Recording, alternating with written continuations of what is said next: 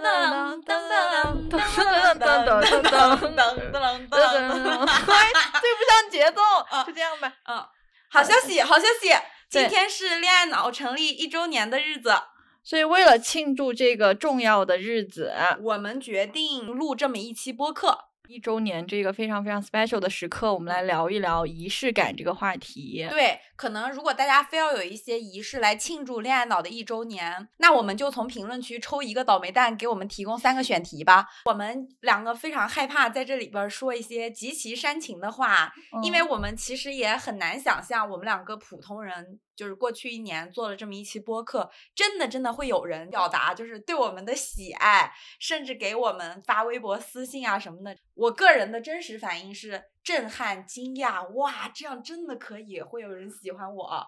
刚开始做的时候没有想到这些东西会有人收听，就更别说是收听完之后还要给反馈了。对对对，反正我们两个是一个。受宠若惊的心态，实话实说，还是非常非常感谢的。反正我们也不敢承诺，就是一个月更几期，但是我们肯定敢保证每个月都会更的。对，会努力坚持的。是的，其实我们俩还甚至针对了这个播客写了一个 OKR，要完成自己的 KPI，但具体做成什么样，我们尽人事。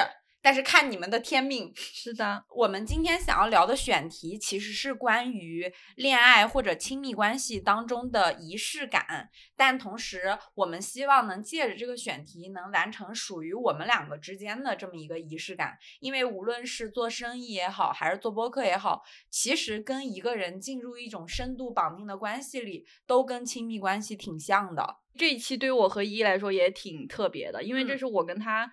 呃，很多事情的一个起点。嗯，然后我想要在正式聊之前完成一件事，这是我想要的仪式感，就是让一年后的我们两个人再去读一遍大家常听到的那个开场词。有有点尴尬，现在。我不行，这个必须得读一下，这是我的愿望。准备好了吗？三二一，大家好，欢迎收听恋爱脑。怎么第一句就不整齐？呃，这是一档关注爱、亲密关系与自我的情感唠嗑节目，我们致力为。恋爱脑证明，恋爱脑不是放弃自我，不是一味沉迷上头，是有生命力、有爱的能量，是相信亲密关系是成年人自我探索的最高效方式啊！我现在还信这个啊！我是肖一，我是胡潇，我爱男孩，我爱女孩，我想吐。我一直相信自己是个恋爱脑，我一直不觉得自己是个恋爱脑。这句话你现在还信吗？嗯。也还信吧，半半信半信半疑。好，我拒绝恋爱技巧，我依赖恋爱技巧。我是热乎乎的小狗，小狗天下第一。我能这这个文案能改吗？现在不能。我是拧巴巴的小猫，小猫宇宙无敌。下面一句我能放弃吗？可以可以可以不读了吗？总之，我们就是完全不同的女孩。嗯，连性取向都不一样，性格喜好也全然不同，但我们都相信恋爱脑不是一个贬义词。亲密关系永远是一面镜子，照出自己的问题和最真实的样子。我们期待现在收听的所有人立刻给我们评论一下。我们期待和你介绍恋爱脑的脑电波。哎，你还有一个 biu 呢，biu。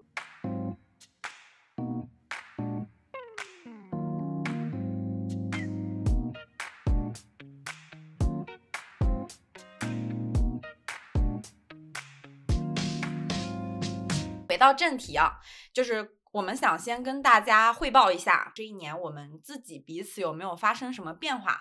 首先是第一个问题，各自的情感状态。我在成立的时候，那个时候应该是在一个不太想约会、谁都不想见的一个阶段，然后中间对，然后中间发生了一年的事情之后，现在我是一个在一段很稳定的一 v 一的约会关系中。明白。我呢，就是。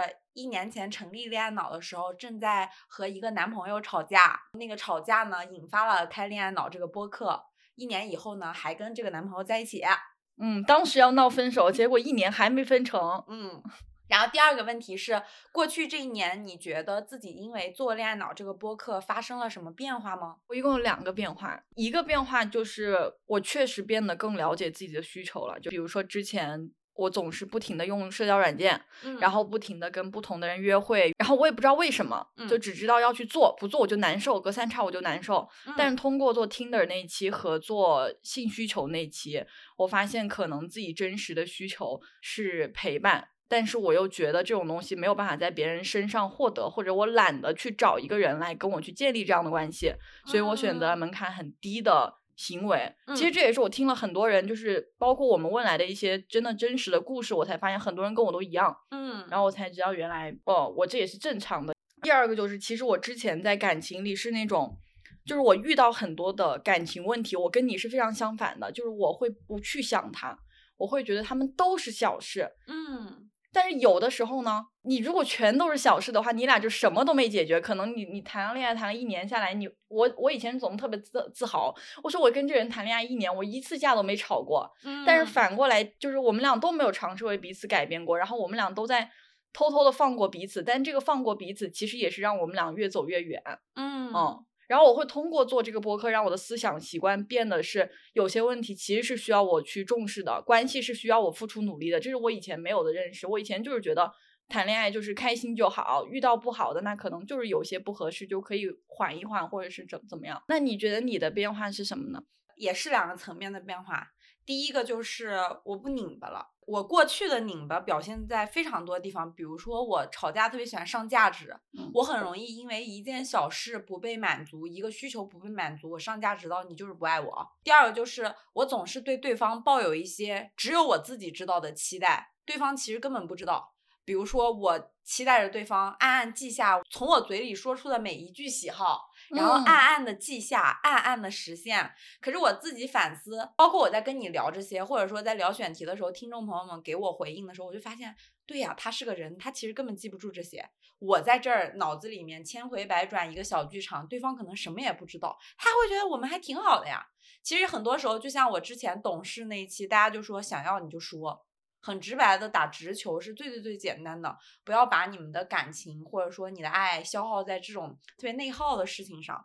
我觉得这个不拧巴对我来说是变化非常非常大的，而且很多时候，当我把这个感情问题从个人问题变成了播客选题以后，可能你在意的就不是过去那些小七小八的事儿了，就是你知道你对自己会非常宽容。但是，一旦一个问题你把它当做是别人的问题以后，你就很容易发现那个人出了什么事儿，他犯了什么错，他有什么就是视觉上的误区。但如果发生在你自己身上，你就会觉得自己都有理。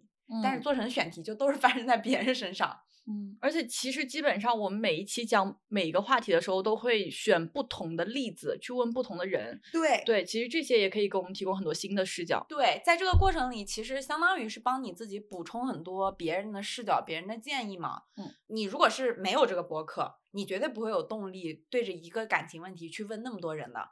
你只是找一个闺蜜聊这个天儿，让这个闺蜜陪你一起骂男朋友。是的。第二个点是。我更能接受伴侣有一部分不属于自己了，这个话听着很虚啊，两层意思吧。第一个就是我过去对待感情会特别认真，那种认真是甚至是较真，就是这个事儿我们俩必须得这么相处，这个事儿我们俩必须得这么处理。很多时候，包括你特别在意对方，过于关心对方，会让关系变得很紧张。因为关系很像照镜子，是我太紧张，对方才会紧张；是我太客气，对方才会客气。所以我现在很多时候，我是能做到在感情里抓大放小。哦，我过去是完全接受不了我跟男朋友讲话他不直视我的，就是我觉得你你跟我讲话，你必须要认真对着我讲话。但是我甚至哇，好吓人！我甚至现在是可以跟我的就是男朋友在一起，比如说做工作的时候聊说，人类都是需要糊弄学的。糊弄学是一种高级学问，因为你糊弄的不好就会变成敷衍，做的好就是糊弄。然后我们俩还会聊情感中谈恋爱，你精力不足的时候怎么糊弄。我觉得这完全就是我非常明显的一个变化。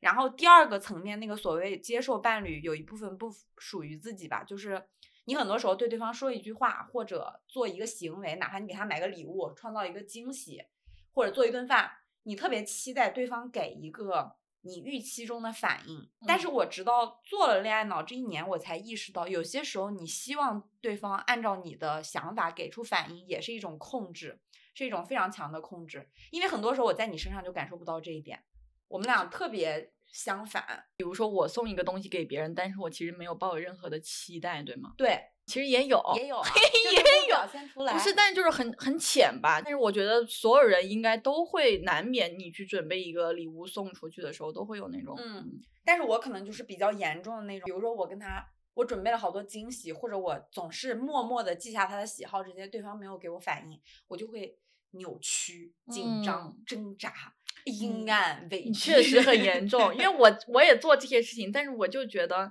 就这是我乐意做的。对，甚至我觉得这件事情上，我这一年是颠覆性的变化吧。而且你有了这些变化以后，你自己人会更松弛一点。嗯嗯。但我觉得有一点，就比如说像你期待对方，他可能。不用给你期待的那种反应，比如说你记住对方的所有喜欢的东西，然后你默默准备好。其实他也许对方表达爱意的方式不是这个，他可能是别的，但是但是其实你可以通过那个别的东西来抓到他的爱，对，然后这样就平衡了你的付出和他的付出。因为我过去是总觉得，比如说我对你做了这件事儿，你也要对我做一模一样的事儿，这才叫所谓公平。嗯，就是我总在感情里聊公平。就是你说的那个点，其实是每个人表达爱的方式不一样，你不能期待他用你爱他的方式爱你。是的，但是你如果学会他爱你的方式，你们就会很幸福。耶，就是发现嘛。嗯嗯。第三个问题就是回到我们俩本身，在做这个播客的一年里，你有没有想要掐死对方的瞬间，就被他气的不行了？没有，我确实没有，嗯，就是可能真的有过啊，就是，但是我这个人比较健忘，比较喜欢记好的，不太记坏的，可能。我操，这话都铺垫到这儿了，那我怎么说？我没有，我没有，你扪心自问，真的没有吗？有，我们两个做选题。很多时候呢，就是会我主导一点嘛。只要那个选题不是你日常经历的，或者你现在的情感状态让你考虑不到，比如说你最近很幸福，你根本对分手无感，你对这些话题做选题的时候，你就会敷衍，然后就是随便整一整，聊的时候随便聊一聊。就很容易出现后期录制的时候，很多地方你不接话，然后你也不跟我聊，就变成我一个人单向输出，我就很生气。嗯，就是一个划水怪在各种 地方的很爱偷懒。嗯，这确实这个可能很难改，你只能放开你的控制欲。真是无语，因为我觉得大家只能聊自己经验范围内的选题，确实。但是你对于自己不熟悉或者你想聊不知道怎么聊的，就是稍微做做功课吧。理解，我会就是多增加一些我的好奇心，对于万事万物。对对对对对对。OK OK。嗯，那。说一些温情的。这一年里，你感到非常感动的瞬间是什么时候呢？我也没有，我这个人健忘，可能就健忘在就是过去的，真的过去。你说话很矛盾，你刚刚还说你是个比较很健忘的人，你只能记得那些好的事情，然后说到好的就都记不住了。我确实就是回忆不起来，这是为什么呢？大家帮我想一下，我这个这个情境是为什么？嗯，行吧，接受。我接受，我 chill，接受对方有一部分不属于自己，没有按照你预期的反应来回答这个问题。接受，接受。那你说你吧，我倒不是说那种具体某一期或者具体聊什么吧，我觉得非常感动，是因为我跟你，我们两个除了播客，我们还有别的工作的交集。嗯，其实播客对于我们两个，比如说工作特别忙的时候，它算是一种，也不是负担嘛。就是我们其实很难分出精力去做这件事情，不是就是随便聊聊就行。你确实得很认真的对待每一期选题。每当别的工作和播客冲突的时候，我能感觉到就是你会非常为伙伴考虑。就其实我们俩有比较明确的分工。就我负责蕊前期的选题提纲，然后聊；你负责技术上的剪辑，然后可能我们中间剪辑过程中就是两个人来回审核啊，加音乐啊，最后我再去写 show note 标题，还有什么头图这些。但是，一旦我们有别的工作和播客冲突的时候，你会主动的在你范在你能力范围内去问问我，我还能帮你做什么。其实我觉得，就是你那个我能帮伙伴做什么的那个意识，我还是蛮感动的。因为我觉得好多时候，现在大家在工作里，不管你是跟朋友干活，还是跟同事干活，甚至谈恋爱，大家都有一种那种，这是我的事儿，这是你的事儿，我们划清楚了，就各干各的，各干各的事儿是一种本分。但是我考虑着对方会不会承担不住，我能帮他做些什么，是一种情分嘛。所以我会在这些时候感到还是蛮好的。我我现在要新增一个针对此的感动瞬间，嗯，就是其实就是 for 今天这次播客，因为我们想要赶在一周年的那个日期上线，但是我们最近工作都非常忙。其实，在录这个的时候，一就有考虑到说，比如说我们是不是要早一点录，嗯是不是要尽快挪时间？可能我我们都早起也好，嗯但早起对一来说很难 啊。哦，但是通过这件事情来减缓我后期的压力，其实也是就是不希望自己的进度耽误后面那个人吧。对，我觉得就是彼此考虑这件事情，会让我愿意跟一个人一起一直做一件事做下去。而且说个题外话，我觉得好多时候搭伙做一件事儿，大家总是只看就是另一个人的所谓才华能力，但是我有时候觉得那个人品的相容性是很重要的。就有些时候，你们比如说工作做得很好了，不会分家，或者说你们一起做了某个你们喜欢的东西，日后不会争吵。很多时候到最后都是看人对了事儿才对。嗯，反正我觉得在这一件事情上，我是觉得做播客遇到你还是蛮好的。别的遇到我不好，只有做播客遇到我好。不是，你看，你看，你看，这个人就是一个视角的问题，这不是在播客里吗？这不只说播客吗？好的，收回。嗯嗯，那下一个问题，过去聊过的话题里，你自己本人啊，最最最最最喜欢的一期是什么？觉得是 Tinder 那一期，嗯虽然其实那一期我们也请了嘉宾，我也没有说太多的内容，嗯但我觉得那个给我的帮助最强，所以我喜欢他，因为他帮我捋清了到底就是社交软件的使用近况如何，以及说让我开了个眼界，因为那是我就是第一次非常深刻的意识到，原来男女之间是这么的吓人。就看到自己世界之外的世界。对对，你呢？你呢？我个人到现在为止最喜欢的，我有两期。他不行不行，那我还有很多期呢。你说最喜欢什么叫最？好的，那我最喜欢的是董事那一期。嗯其实我喜欢董事那一期，不是因为我们俩说的多好，是一开始做那个选题的时候，实话实说，我觉得那个点有一点点小，而且是那种非常内心戏的点。嗯，我们从小到大一直在做一个懂事的小孩儿，包括在感情里。但是我没有想到那一期发出去之后，有那么那么多就是听众朋友说，感觉大家在说世界上另一个自己。我觉得能够帮我们这种人啊，把心里这种特别幽微、特别小、特别特别小的情感点，把它讲出来，讲给别人听，讲明白这是怎么回事儿。哪怕未来有一天有一个人谈恋爱，他跟他伴侣遇到同样的状况的时候，他说不清楚，他听这期播客能听明白，我觉得就蛮好。因为你知道，对我们这种人来说，把这些埋在心里的话讲给别人听是非常非常困难的。很宏大，这一期现在听起来很很有价值。无语，很是无语。那你有没有收到过什么评论是你觉得最感动的呢？我最感动的是，呃，我们第一期播客是二零二二年七月九号上的嘛，然后在差不多二零二三年的三月，我收到了一条就是那期播客的新评论，那嗯个是最最最感动我的，就是这个网友叫做一啊 OK OK，不是你的分身吧？不是不是，真的不是我，他是个福建人。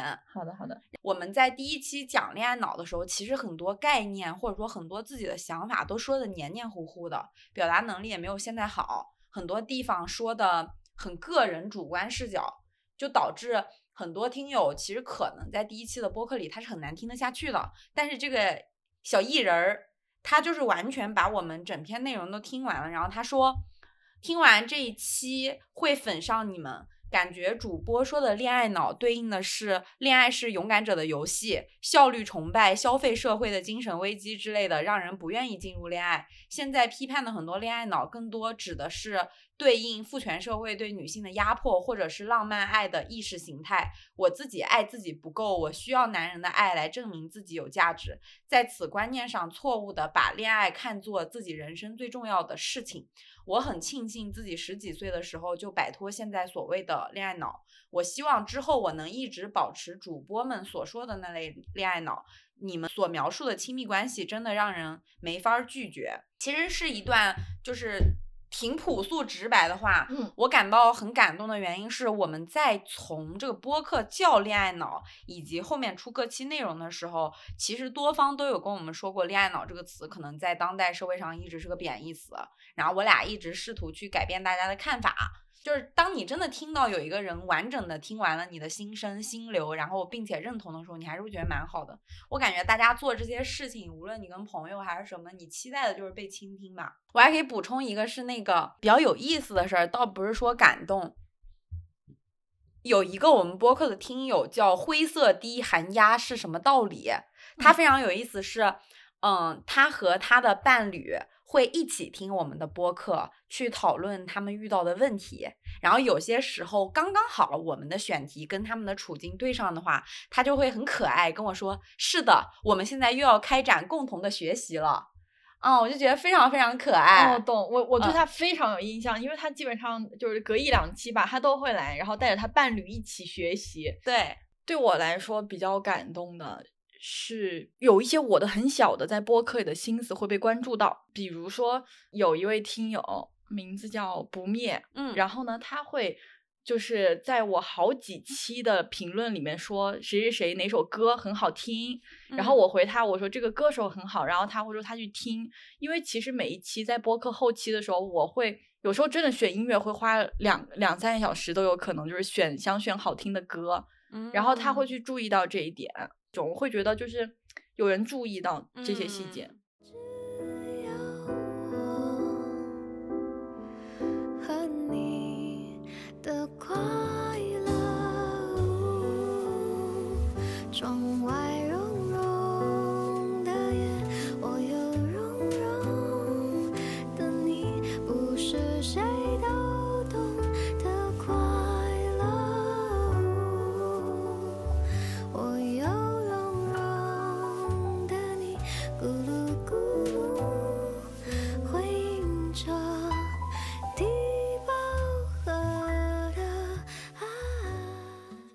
就是回顾了一下做播客到现在，可能我们发生的一些变化啊，或者一些感受，我们下面就再聊一聊仪式感这个话题呗。你觉得仪式感对你来说，个人来说意味着什么呢？其实我觉得，就像刚才我和你一起去硬着头皮也好，略有尴尬的也好，去回顾我们两个人一起做播客到现在的各种事儿吧，像那个过程一样，是。你日常生活里很难去发生这种对话，但是仪式感会给我们一个契机和重要的人去重新梳理那个美好的瞬间嘛。因为你们现实生活中相处不免会有争吵，但是以及平淡的日常，我觉得我是需要这些美好瞬间就是集中的被砸一下的，让你还是会觉得，即便。我们彼此更加了解彼此了，我更懂你是个什么样儿了，什么破样儿，但是我依然还是很喜欢你，我依然还是跟你有过很好很好的瞬间呢。嗯，我觉得仪式感对我来说是这个。嗯，非常认可。就是有一些很特殊的事情，它可能只是在那个特殊的节点发生。嗯，而且那是属于我们俩之间特殊的回忆。嗯，所以我们可以通过这个节点，就是你有时候你平时莫名其妙去回忆，其实很奇怪。对。但有这个契机之后，很多事情就会很自然。其实我们刚刚在说这个的时候，我脑子里面其实是回到了我们当时坐在那个白色的小桌上，在房里，然后我坐在左边，你坐在右边，然后呢，我们就是两个人头凑着对着一个手机。然后互相开始说这段话，虽然现在我们俩录这个的时候已经有麦克风了，嗯，高级麦克风，高级麦克风，对，就非常不一样。但是你你是能回忆到过去那个时刻的，这很重要。是的，其实我觉得我们两个呃都挺认同仪式感这件事情的，只是我们俩关注的点不一样。像我就是我很难去过什么情人节之类的，嗯嗯，我会觉得那个节对我来说不是很重要。但是对我来说，有几个重要的节点，比如说彼此的生日，因为我嗯。我是觉得，我作为你的伴侣，我非常感谢你的出生啊！我都哦，我懂，我懂，你先说，你先说啊！我非常感谢你来到这个世界上，不然也不会有我们俩相遇。虽然这个说的有点严谨，但是我打心眼里这么觉得，很严谨。因为你说，因为我我说实话，我自己也希望我的出生是被人期待的。嗯，就是换位思考吧。另外一个就是跨年，我觉得一年又一年的过去很重要。非常重要。然后除此之外，其实我就不太会有那种明显要过的节了。但是我会记得一些日子，比如说我到现在我都不记得我可能那种什么几周年，我真记不得，对不起。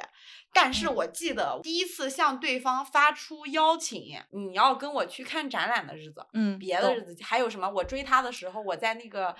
展览馆门口等到两杯冰冰美式变成温美式的日子，我就记得这种日子。嗯，对我来说节点也不用多。我跟你不一样的点是我并不觉得生日有那么重要，就是不会想到要去感谢对方来到这个世界上吧。嗯，但是我会更在乎两个人共同的节点。嗯，就是我我觉得最重要的节日应该是周年纪念日，跟你完全相反。因为我会觉得这个瞬间是是只有我和你共有共有的这个回忆，是我没有办法跟任何人共享，只能跟你共享的。嗯，然后我会通过可能比如说我们去过这个纪念日，回忆到就是那个时候我选择了跟你在一起，就是这种微小的感受。然后还有一个就是跨年，这一点跟你一样，但是我们俩理由完全不一样。嗯。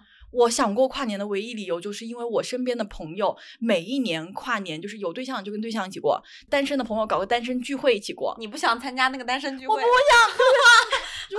就如果我有对象，我还参加那个单身聚会，我就会变得鹤立鸡群，你知道吗？啊，懂。啊，因为他们全是单身的人，然后我一个有对象的人还去，我就会觉得很寂寞，就会觉得被被抛下了。其实我是这个原因，我不希望跨年的时候自己一个人。啊，白了，那你会期待，比如说在跨年的时候，或者就是周年庆的时候，你们做些什么呢？因为刚刚只是说了时间的问题嘛，那具体的仪式是什么？你们会有吗？这个其实我就不太有。嗯，周年可以简单送个礼物，嗯，跨年只要陪伴即可，其他的节日就更别说了，就是不用，嗯，没关系。是的，是的，我觉得我也一样，就是我要过这些节，或者说过这些纪念日，对我来说最重要的就是和对方好好坐下来吃一顿饭。吃一顿好饭，对陪伴是优先级，第一级。吃好饭对我来说极其重要。我过各个节的重要方式就是吃好饭，就包括比如说冬至要吃饺子这种，我会认真遵守。嗯，端午节要吃粽子啊，那那那也不是粽子和月饼除外，只是饺子好吃，就只吃好吃的东西，只是饺子好吃。那像生日的话，我比较希望的仪式感是我在重要的日子里能听到对方对我表达一些他日常不会说的话，因为我觉得我。是那种就是深度表达或者说表白完全没有障碍的人，但是我身边的好朋友以及我的恋人，我往往就是会喜欢跟我相反的人们，包括你，大家都是那种深度对话和表白非常困难、抠脚趾、尴尬的人。我想不到除了这种，比如说过生日之外，我还有什么机会能听到你们这些说不出这些话的人说些重要的话。很有道理啊，因为我的世界里，如果跟我同样的人，这些话日常就会说。但是你们就是只有我到了重大日子，我今天是这个世界上的 queen，你们也不会说，也不会，对，也不会说，但是肯定会做的比平时更多一点。对，就是不爱说嘛。对，我会在节日的时候做的更多一点。我的想法是。可能会让对方觉得我更爱他，就是确认一种在乎感吧。是啊，这很重要啊。嗯，我觉得一开始我跟你有一个很大的不同点在于，在我的世界里，我觉得爱一个人、喜欢一个人，那些爱的语言是自然而然发生的，就是我对你说些什么，对你做些什么，关怀、拥抱，然后送你喜欢的东西，讨你开心。但是在你的世界里，你是觉得这些是需要先提醒自己一下再去做的。嗯，是的，这是我们俩特别大不一样。但你知道，在我这种人眼里，我就觉得，如果你什么都不说，什么都不做，只是中国人那种沉默的爱，也太玄学了吧，比算命还要复杂。我现在已经变了，我现在，你我记得我们俩第一年认识的时候，生日礼物，然后你。当时大家不都要送嘛？就是我觉得这就是个流程，对我来说走个流程。其实每一次到朋友过生日的时候，我都很有压力，因为就感觉就是又零头一个任务下来了，然后不送又不行，然后大家都送了。我一般对这些事情的处理方式，我都会直接问你想要什么，我就直接给你买。但你说了，我肯定会给你买。但你得说，你不说我就就很烦，我就 就很烦。嗯，是。但是现在就不一样了，现在我已经变了。对，但我觉得送生日礼物这个事儿吧，这是另一个话题了。生日怎么过？嗯，就是这个可以后面再说。对，就是比如说你跟那个人足够熟，我觉得从头到尾你需要向对方传递的信号是：我把你的生日提前放在心上，我把你在意的事情提前放在心上。具体你是真的你要什么，我给你买，还是我给你准备个惊喜都行。主打一个感觉，主打一个给对方带来的感受，他的感受就是最重要的。他觉得你做，你就是做；你觉得你没做，你就是没做。我笑的想死。下下一下一个问题吧，直接。那你会觉得仪式感是有必要的吗？为什么？接着上面那个话来说，我们俩其实讲了非常多仪式感的好处，嗯，因此它是有必要的。偷懒耍滑，同意。我的理由也是一样的，就是如果这种关键日子你们都做不了什么，我怎么可能期待你在日常平平淡淡的生活里？能做出些啥来？包括我觉得我们生活中啊，有很多的节点，那些节点的存在，不就是为了让我们的生活多一点不一样的东西吗？对呀，不是说人生在世活三万天吗？如果我们现在寿命更长，可能比三万还要久一点嘛。你每天就是睁眼起床，吃喝拉撒睡，然后再闭眼，一天就过去了，每天都这样。其实我之前有想过，一对伴侣啊。只要有一个人是特别擅长搞花活的，嗯就创造一些惊喜，有好奇心，倒不是说每天送礼，是那种有一个人会对哪里开了个新馆子，我们去试试；哪里开了个新展览，我们去看看；哪里有个好玩的事，我们去体验体验。但凡有一个人对这些事情是保有热情的，你们这段关系就是能走很久，因为你们持续的会有新鲜的共同经历在。不然，你想，你了解一个人。从心动到足够了解，每个人身上就那些东西。你了解到足够透了以后，你们日子真的会过得非常非常非常非常寡淡。对你可能就是你就会到别处去找乐子。对我觉得好多时候出轨这件事情就是人的劣根性，是你在一个人身上可以索取、可以了解到的新鲜的事情就这么多了。然后你们反复爱上同一个人是更加困难的，所以你再换一个新的人，在那个身上把你身上的那一套再从头到尾捋一遍，再从头到尾摸索感受一遍。我觉得好多时候出轨都是这样的。所以其实我们也可以尝试在同一个人身上去开启一些新的回忆。是的，就是创造一些属于你们两个人共同的经历吧。我觉得这是仪式感最必要的地方。是的，是的，嗯，你能想到你因为仪式感而感到非常开心的故事吗？因为其实大家应该听下来都知道我这个人记忆不太好，所以我只能记得最近的事情。但是有有，嗯，是最近我的那个非常稳定的这个约会对象，嗯，他在六一儿童节的时候就是送了我一个小小的礼物，就是一个小玩偶。但是呢，这件事情为什么让我非常的开心？是因为他这个人是一个其实我觉得不是特别有仪式感的人，maybe 是个误会，但是现在我的感受就是这样。嗯，求生欲很强，对，求生欲，因为他也会听这期播客，我很是害怕。嗯，他平时是这样，跟别人过生日的时候呢，他可能也就是搞一个蛋糕，他跟他朋友之间也不会说像我们身边的朋友一样疯狂的送礼物，疯狂的想，他朋友之间会比较随意一点。然后他也会觉得，比如说，如果每次都是因为各种节日，然后推着他去走去买礼物，这件事情对他来说压力非常大。嗯，就是我送你什么东西，应该是我为你好，而不是我因为这个节点到了，我要去被迫的花钱。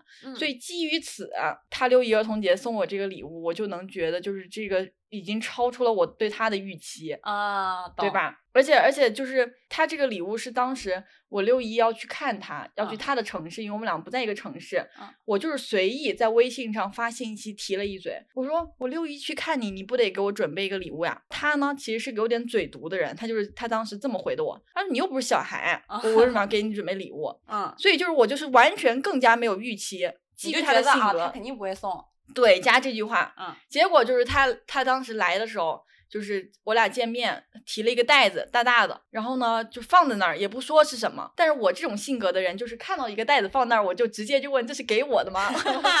然后他就说这是给我的啊，嗯，那他送了个什么呢？就是送了一个猪和猫的结合体，一个一个公仔。哦，因为你很喜欢这种东西。对，因为我本身就自己总说自己是猫，然后呢，其实我又很发胖最近。嗯，所以你就是小猪咪。对，就猪咪结合体。嗯，这么一听，这个姐是个拽姐呀，就是口嫌体正直，口上堵你，但是该该送送，而且还送的是那种很贴切的礼物。对，因为其实我，你知道，我说大概就是提前一天说的，但第二天六一的时候就就有收到这个。有可能他可能早就买好了，因为我觉得猪咪这种东西也不是想买就能买到吧。忘了看那个小票上面的日期了，哎呀，无语，很是无语。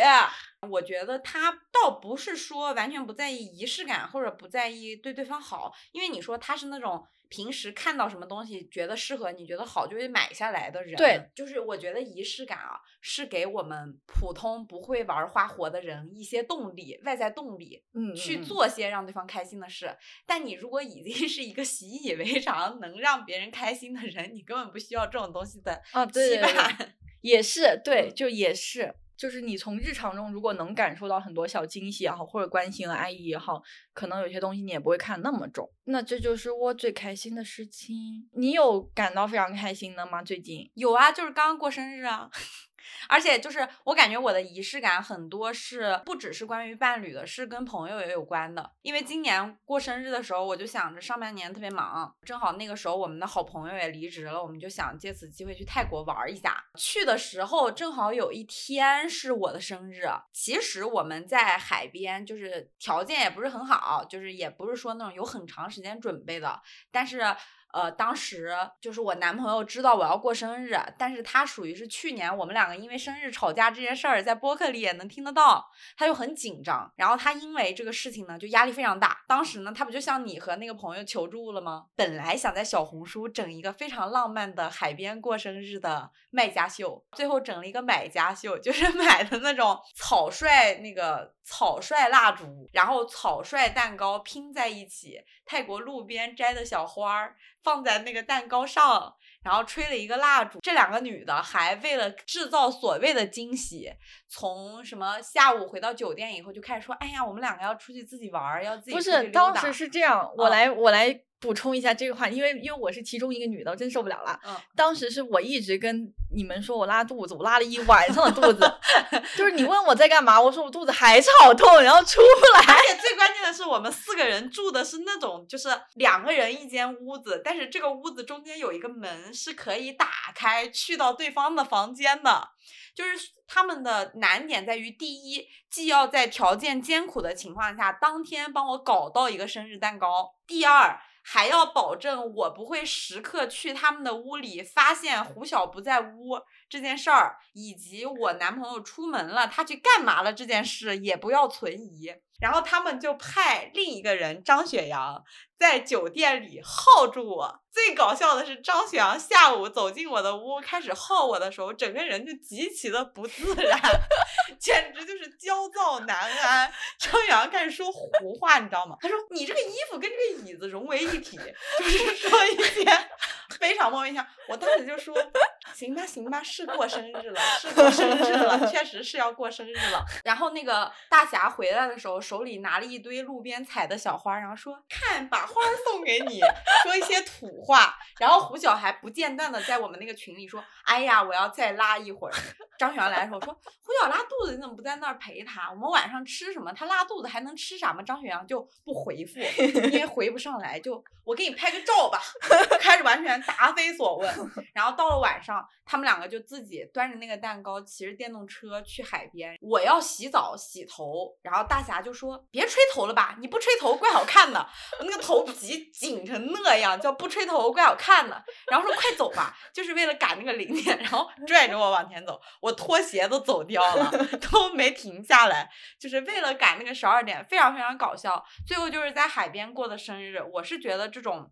就是最后的那个结果不是很重要，也不是花了多少钱，但是你能感觉到大家知道我很喜欢过生日，然后知道这件事对我来说很重要，但是也知道我很害怕当众过生日，嗯，就选了一个很私密的方式，反正对我来说是蛮开心的。除此之外，张雪阳的反应也非常好笑，至今都记得，就是胡言乱语，就是对方那种笨笨的努力的过程，其实才是你觉得最重要的。是的，是的。讲完开心的，嗯，就是讲一讲沮丧的吧。我觉得我感到仪式感非常沮丧的事情，我现在能想到的还是去年那个过生日，我真是伤到了。就是去年过生日那个事儿，我们简短的回顾一下，大家肯定有一种被吊打的感觉。没办法，确实很 严重。鞭尸。我跟对方曾经明确的表示过，一年里我只在乎两个日子，一个是过生日，一个是跨年。其实对于情侣，就算你是完成任务的逻辑来说，他也没有就是负担那么重。是的，因为不多。对，去年的时候，大侠因为就是工作在救火状态，他好几个项目同时撞在一起。当时我过生日那天，他是出差的，但是他也只是我们俩在北京一个郊同城出差，对，一个室内。首先我生气的几个点是：第一，名那是我们俩在一起过的算是第一个生日吧，正儿八经的生日。他知道他自己当天不能跟我待在一起，但是他却回避这个问题，不主动跟我聊，一直到他要离开家要出差前才。自己主动提，就是哎呀，生日这个事儿，然后我就说行吧，就是我也不好再说什么，因为他告诉我我也没来得及准备。然后马上要出差了，到时候你只能自己过了。那我能说什么呢？生日前一天晚上跨零点的时候，是胡晓来我们家跟谭姐给我过的生日。过了零点，过了一会儿，大侠发了一个微信给我，就说生日快乐。我中间过了两个小时吧，我都没有打电话，因为。我觉得那个生日只是一个爆发的点，是这个人太不重视生活中的各种仪式感了，也不会有一些小花活或者说逗你开心的事情。包括我觉得当时我们还在热恋，哎，热恋期就已经就是要平淡到这样了吗？老夫老妻都不至于如此吧？而且会给我一种感觉，是我明明告诉你了这件事很重要，但你却没做。然后我会有一种，我觉得我跟你这个人在一起，我觉得自己不够金贵，因为我不被人好好对待。嗯哦，反正这种我是觉得蛮不好的。然后生日当天，我跟他吵架，提了分手，而且他同意了分手。嗯，然后他过了半小时说，我刚刚只是在说胡话。说不要放在心上，要好好过生日。然后我生日的一整天，我都没有办法去上班，然后我还去做心理咨询了。大哥什么事儿都没做，也没打电话，对，也没有发微信，对，也没有点个点个蛋糕送过来，没有送花，什么都没有，因为又投入他水深火热的工作中去了。其实我理解，就是在当下，你会觉得你在他的很多事情的之后，对。其实我当时我我自己是个上班的人，我能理解你在那个项目救火里的状态是什么样。但是我总觉得换位思考，无论我多忙，我知道这件事重要，我总能抽出点时间。其实就是那个你想做，你总能做到的。是的，你没有那么难，点个外卖也就五分钟的事。你把对方放在你的所有事情的优先级之后，那这件事情对方是能感受到的吗？其实这是我当时伤心的点。然后我身边姐妹最近有遇到一个更加类似的情况，就是要过生日了。男孩想办法给对方过生日，但是把它当做极其强烈的负担。然后男孩的朋友跟男孩说：“哎呀，你随便买一个什么什么东西吧，不然你们又要吵架了。”嗯，我当时看到以后，我就觉得哇，如果你的朋友给你支招的时候说这种话。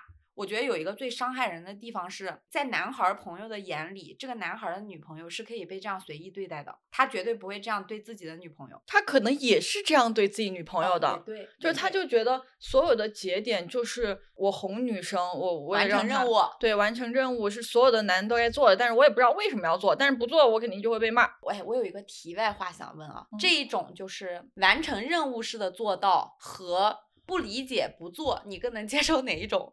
呃，完成任务式的做到，为什么呢？因为我觉得他至少是付出了什么。如果他不理解不做，就是代表不理解也不接受，对吧？但是完成任务式的做到是我不理解但接受这件事情，所以我愿意履行。哦，懂。如果是这两个选项，我真不知道选哪个，因为我好像都不是 OK。因为因为你可能想要的是对方理解，比如说发自内心的觉得我送这个东西很重要，能让你开心，然后他且做了，但这很难。啊，我接受不了降级，很是不能理解。对不起，这点是这件事我还是很那个啥，因为我不会双标，这种我觉得算原则性的期待吧。这种期待我会能做到对对方同样如此。嗯，理解你这个行为我理解，但不接受。反正就说回来吧，当时我觉得我过的最伤的生日就是那个，因为直到今年我都对那个生日心有余悸。因为今年在确认要去泰国旅行之前，我还纠结了一下。我当时冒出了一个非常离谱的想法，就是我不想跟男朋友一起去泰国旅游，我只想跟姐妹去泰国旅游。然后我后来复盘了自己内心的真实心路历程，是我太害怕，就是跟他在同一个空间里去过生日那一天了，因为我不确定对方会不会还是什么都不做，就是你害怕自己的期待再次落空。对，所以我就不期待，我把自己宅到一个没有对方的空间里去，我可以心安理得的说，因为我现在跟他不在一个空间里，不在一起，所以没过也 OK。就是我我真的实的，就是一个人的，没跟对方沟通啊。没有跟对方沟通过生日这个事儿，也没有跟对方沟通去泰国旅游会在生日当时都没有沟通过，然后我就会下意识的做出一个选择，是我不想跟他一起了。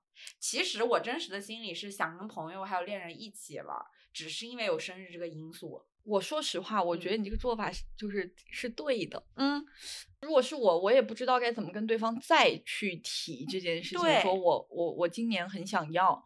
那如果对方不给，那对我来说打击就是更大、更大、更大了。嗯，那可能不提去逃避，也许是一个很好的办法。对，至少相安无事吧。但是我觉得不对。但是但是这个这个呢，这个事情如果这么做呢，感情就肯定会更糟糕。两个人一定会糟糕的，因为我觉得最重要的是弄明白在对方心里这件事是怎么回事儿。其实我觉得在过生日这件事情上，我跟对方就是两套价值观。我我其实大大概懂，就是你伴侣他是那种，就是比如说，我觉得日子平时平平淡淡，但是我展现了我充足的爱意，我觉得这就已经足够了。如果说我因为生日这种节点，我去被迫的去现在我要现想你需要什么，我给你送些什么。那我送的东西万一又不实用，那可能它非常浪费。嗯，那那我为什么要在我们这种深度的关系中花这些钱呢？就是在他看来，你们就是已经是深度的平淡关系了吗？我我是这样猜想他的心态的，所以他不去做这个行为。嗯，是的，而且他是一个不过生日的人啊，对，那可能就更甚，因为他也不会犒劳自己，那可能也觉得说我我当然我在对象方面我也可以实用主义一点。是的，嗯。可是，可是我我还是觉得，就是这件事情的接受点是在于说和没说，对方要和没要。就是如果说我以我的价值观去判断你，我以我的价值观去对待你。不是不行，其实是他不给我过的话，他其实是在拿他的价值观要求我。对我可以接受，就是对方如果真的这么做，但他不知道你的价值观的时候，嗯，but 你们俩是已经沟通完价值观，也就是大白话是我告诉你我要这个东西，我真的很需要，我要的不多，但是就这个能不能给他还不给的时候，这个事情才会构成问题。打比方，就如果说我们现在是在工作状态中，我我我是甲方，然后我的男朋友是乙方，嗯，然后这个时候我就跟。我男朋友就说：“我说，我说，我现在下个月有一个项目，我希望你能来 参加。”嗯，然后这个时候你觉得，就是如果你自己是个乙方，甲方向你发出这个需求，你能不去参加吗？你肯定会去啊。对，因为你为了讨好这个客户，你为了跟他有更多的日后的合作，你不想失去这个客户的时候，你就会去做。嗯，你会想方设法的去把自己的时间挪掉，可能你甚至会说跟女朋友说：“哎呀，我这个客户真的很重要，所以我需要去，这个工作真的很重要，我不能失去他。”那我们再换回比喻上来讲，生日礼。那其实过生日这个人其实就是甲方，嗯，然后他提出了说，我真的很在意这个生日，你能不能给我过？我很担心你会不来，你能不能想想办法的时候，如果对方还是没有做，那其实我我的观念里面就是这个乙方他其实不太想要这个甲方了，我可以失去这个客户关系，所以我不做，可以我可以失去这个女朋友，所以我可以在他跟我说他很想要很想要的时候，我还是仍然不给予他，嗯，我不去尝试去行动的原因是因为我觉得这件事情它并不是不可或过去的。嗯，就是很伤人。但是我觉得，就是换到工作里面，我我觉得它是跟生活是差不多，是这么个道理的。嗯，是的。当时我特别生气的点都不是在于生日他送了我什么，而是他不觉得我对他明确提出的需求是个需求。对，他在强行用他的价值观告诉我这个东西你不需要。对，或者就是对，就是就是他其实没有尝试过去理解你。但有的时候，其实我是觉得事情如果真的已经上升到，比如说咱俩就是在这个方面价值观就是不一样了，嗯，那确实有人需要妥协。是的，哦，只是只是我觉得这是要就就事情大和事情小吧。就是如果是说就生日这件事情来说，就是我感觉就是他应该要妥协。妥协这个需要生日的人才是正确的，因为对给人过生日的人来说，你不用损失什么。就是我觉得这件事情是一个比较好达成的，然后也没有说有很大的，比如说三观、价值观上的巨大的冲突，倒没有。如果我换一个视角是，就比如说啊，我因为我大概能理解他的就是实用价主义嘛，那这个时候我的心态可能是，哎呀，真是真又要浪费钱了。哎呀，但是呢，如果我做这件事情，他可以开心一点，那对我来说这点钱又算什么呢？然后我就会去做这件事情。其实我有时候在关系中也会做很多类似这种事情，嗯，但是我就是会，就是你要换的心态是你要从他那获得的是什么？比如说，我觉得他的开心最重要的时候，那我去付出一点微不足道的事情，嗯，就还好。因为这就是我就是容易满足的，它不是个高需求。而且你知道，就其实到了第二年过生日这个事儿，对对方的影响是什么？我也觉得很好笑。就你也能理解，但是真的好笑。他对于过生日这个态度就是啊，今年生日又要来了，我得想办法给他过，而且我必须要卡着点儿给他过。所以，比如说他可能前面有很多工作安排，然后各种，比如说我们去泰国前的准备，他又在出差。等到我们就是都要飞去泰国了，他可能还没准备好他想要准备的东西，他就会病急乱投医，想要就是买一个贵东西来抵消这件事情。可是那个东西未必是我需要的，嗯，就类似于一种去年我没有在那一天送到你固定的东西，那我今年必须要在那一天送到你固定的东西。它的重点是不踩雷的方式是卡死那天。但是你知道，对我来说，我觉得最重要的点是我没有察觉到你的用心，因为用心准备是。可以解决一切时间问题、工作问题的。你只有把它当做任务的时候，才有可能因为各种外部因素 delay。对你就会就是那种着急忙慌的感觉，就是因为你在把它当一个任务、工作结果去完成。是的，因为比如说，就是对方过生日的时候，我可能也在忙，我可能更忙。但是你想做，你总能做的。就好像我之前看过一个，呃，我挺喜欢的一个互联网情侣博主。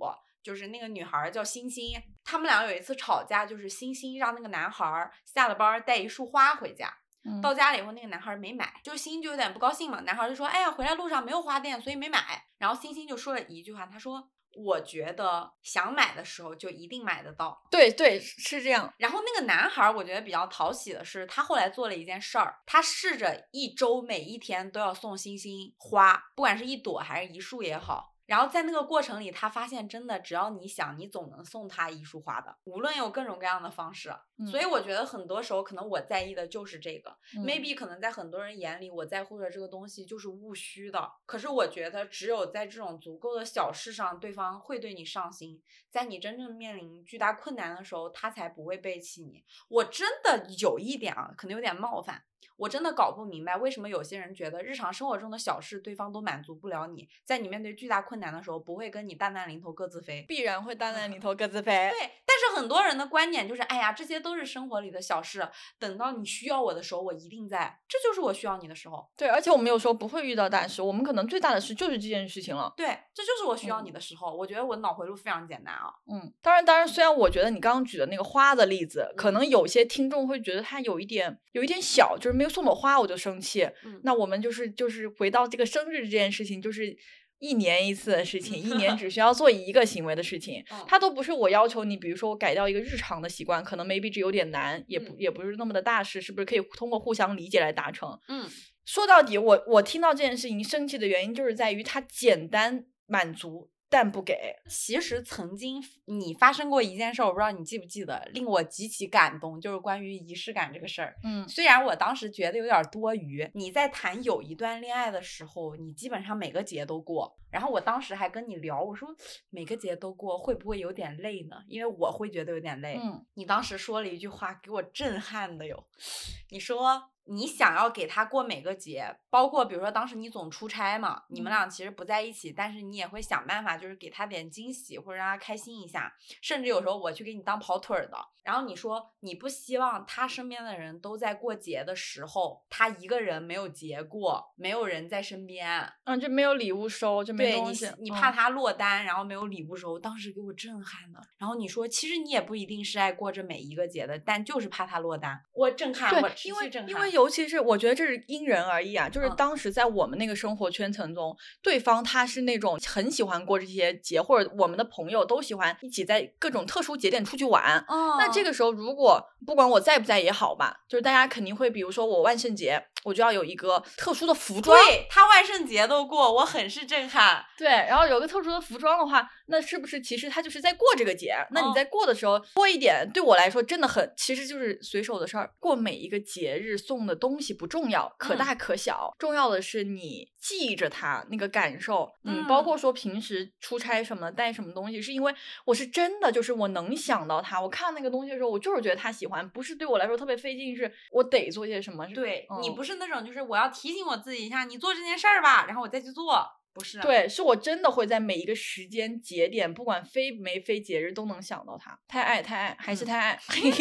我们聊下来。嗯，其实有很多取巧的办法去可以去完成这个仪式感的，核心就是在于你想想办法都能做。嗯，那问题就是在于你如果不做，那才是问题，是这么简单。就不要什么事情都不做。而且我其实想说一个特别隐晦的心理，就大家或多或少都会对给亲近的人送礼物这件事情有压力，一定会有的。我觉得无论你是那种就是为爱付出型的，还是那种非常现实主义的，你都会有。但是很多时候就看你选自己还是选对方。选自己的人，你就会有各种各样的外力来解释为什么我送不了，为什么我做不到，为什么我记不住。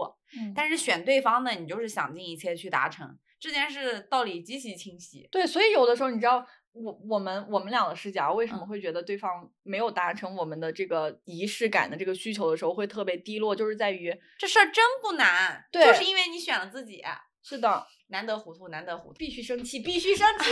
我 真的是接受不了这个。就如果说你生日那件事情，嗯，发生在我身上，我就会分手。哦，就是说实话，这件事情在我这已经是个巨大的事情了，它不是那种很小的，因为我觉得简单。就之所以简单，你不做我才生气。如果说，比如说我跟对方是因为一些他的生活习惯啊，嗯，他真的改不了，那我觉得这个就是我需要我们俩之间都互相理解、互相磨合的。But 这仪式感这件事情它并不难，所以分手，所以就是分手。可笑的，哎，那这么说，其实你。就是因为仪式感，其实不会有特别多感到非常沮丧的故事，是吗？我之前的伴侣们，我觉得就是我真的是幸运，他们都能记得住我的，就是我们共同的日子，而且也不多嘛，就是主要是周年纪念日，所以基本上都能满足。而且就是再加上我又是那种，我其实能接受对方转钱的，我真的有很多对象，他就是过就是转我钱，嗯。我可开心了，我收钱。那我就是因为这是我认知中他的一种爱意的转化，懂？因为你之前也跟我聊过嘛，其实说白了，谈恋爱就是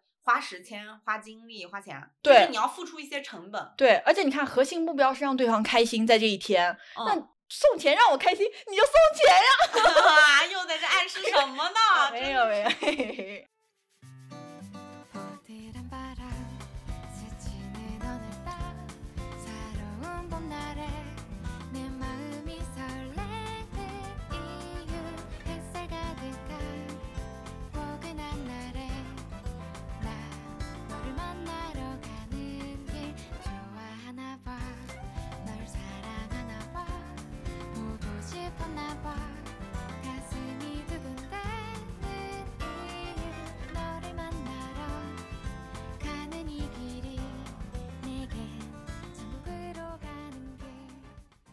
其实我们俩也聊了很多关于仪式感的感受了。这个事情归根究底，重点不在于是你做了什么，当然做了什么也很重要啊。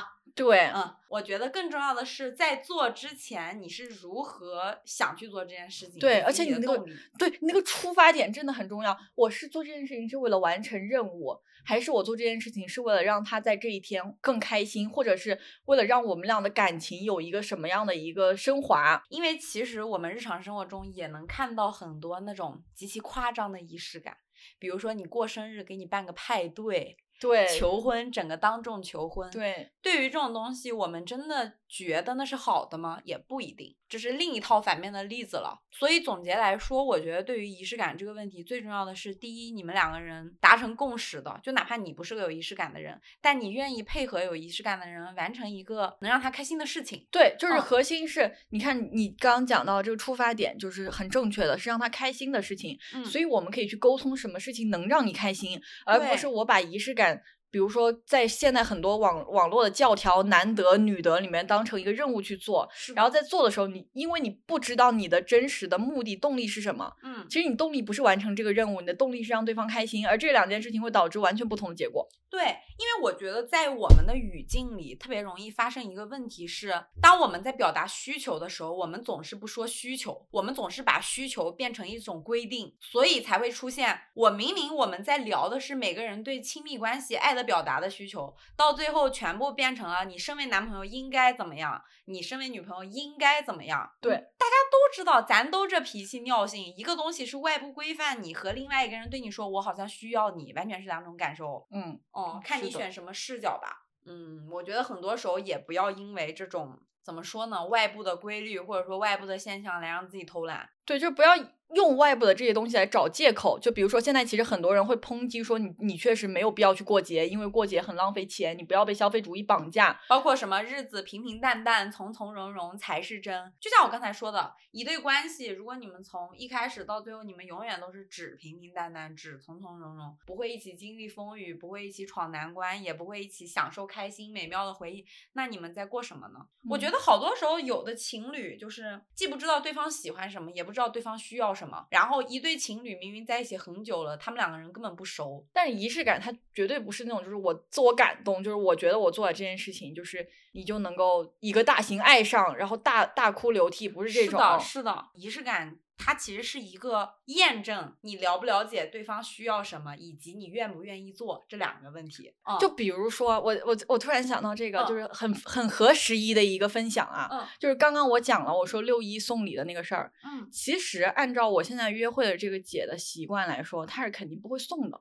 嗯，但是呢，她知道我是一个想要收这个礼物的心态，嗯，对她来说，其实做这事满足需求，对，她就满足了需求，所以我非常开心。但是可能在她看来，她也会觉得，嗯，就是就是 maybe 啊，没那么没那么实用吧。说白了就是对他来说不重要，但他愿意做，因为他对你有动力。对，就是而且再加上六一儿童节，这是个什么节？这是个多么小众的节啊！为什么要过？但是不一样，在这个语境中，他做这件事情能让我开心，那这就是我们俩之间的仪式感。是的，其次我觉得就是他能送礼送到你心坎儿上，哦，这就是一个了解对方加分。对，其实就是了解对方。我真的不觉得送礼是件简单的事情，大家都明白，送礼想要送到点子上，可不是花钱花时间就能做到的这么一件事儿。简直我感觉可以称是当代十大难题之一。我觉得仪式感这件事说回来就是两两个问题，第一个问题是对方足不足够了解你，了解你的需求；第二个是对方足不足够对你有动力，就这么简单。其实我们今天也聊了非常非常多关于仪式感，还有我们恋爱脑成立至今一周年的故事了吧？然后也非常感谢大家的帮助。是的，其实本期就是一个非常短小而精美的一期，但是核心呢，我们确实就是一个很是感动，因为坚持了一年。年一年，我们基本上目前是更新到现在已经更新了第十五期，本期是第十六期。嗯，这是一些历史性、历史成碑的时刻，历史成碑真的很难，真的真的很难。就是随便聊聊，的确很简单，但是不浪费大家的时间，又让大家收听完了以后觉得我们还不错，真是好难好难。是的，然后我们做这一期，其实一方面是感谢大家，另外一方面也是希望做这一期给我们俩再加油鼓劲，希望我们俩未来的一年能够更加努力。很累，我得回，就是真的很累，工作很忙，然后剪辑播客，有的时候你前期选题，中中间录到后期，你好几天的时间都得花，那你一个月可能你就得花个三四天。一期，然后再花个三四天，两期，八九天没了。嗯，然后还得约会，还得恋爱，嗯，还得思考。对，就主要是这个主播，如果这两个主播自己没有情感状态了，也很难聊，你就会变成纸上谈兵，对别人的事情指点江山，这也很可怕。是的，所以就是在此也祝愿我们两个人幸福美满。总之说了这么多屁话，就是想表达，从我们半夜起义要做恋爱脑这个播客那天起，我们就从未想过会有这么多人认真的关注我们，收听我们讲的屁话，非常感谢，也非常幸运能够被大家听到。是的，那我们就期待日后常相见吧。嗯，拜拜。哎，稍等，我还找到了一个录音文件，是在第一期录制完之后，我跟肖依依分别留给我们俩自己的，算是一个寄语吧。我们一起来简单重温一下吧。要不我们就说一个自己对爱情的寄语，或者期待，或者心愿来收尾。那你先说。我有两句想说的，哦，有一句引用一下，就是我特别喜欢一部剧《伦敦生活》嘛，我超级喜欢那个。然后里面神父在一个婚礼上，他有说过，就是爱不是软弱之人做的事情，所以我就想对未来的我自己说，希望你能一直保持勇敢。嗯，智者更能入爱河，还能如鱼得水，还能游泳冠军。我想也是两句话，一句话对自己说，一句话对大家说。对自己说是希望自己能够接受自己现在可能。有一些敏感，有一些脆弱，有一些焦虑，但是呢，想告诉自己自己是永远值得被爱的。然后呢，想对在听播客的朋友们说，希望大家都始终拥有可以再一次的勇气吧。嗯，然后日渐成长为更安宁的人，和过去的伤痛和解。总有些惊奇的际遇。比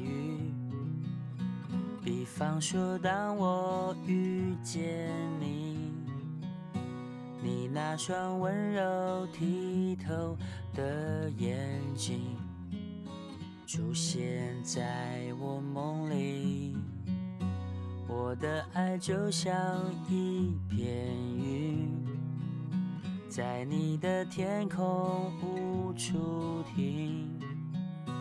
多渴望化成阵阵的小雨，滋润你心中的土地。不管未来会怎么样，至少我们现在很开心。不管结局会怎么样。至少想念的人是你，我不会把它当作游戏，因为我真心对你。总有些话是不能提，怕你会掉入选择题。我把情感自私。的那一面，隐藏在黑夜。我的爱就像一片舟，在你的心湖无处停，寻寻觅觅一个美丽的港湾，希望不再流浪飘荡。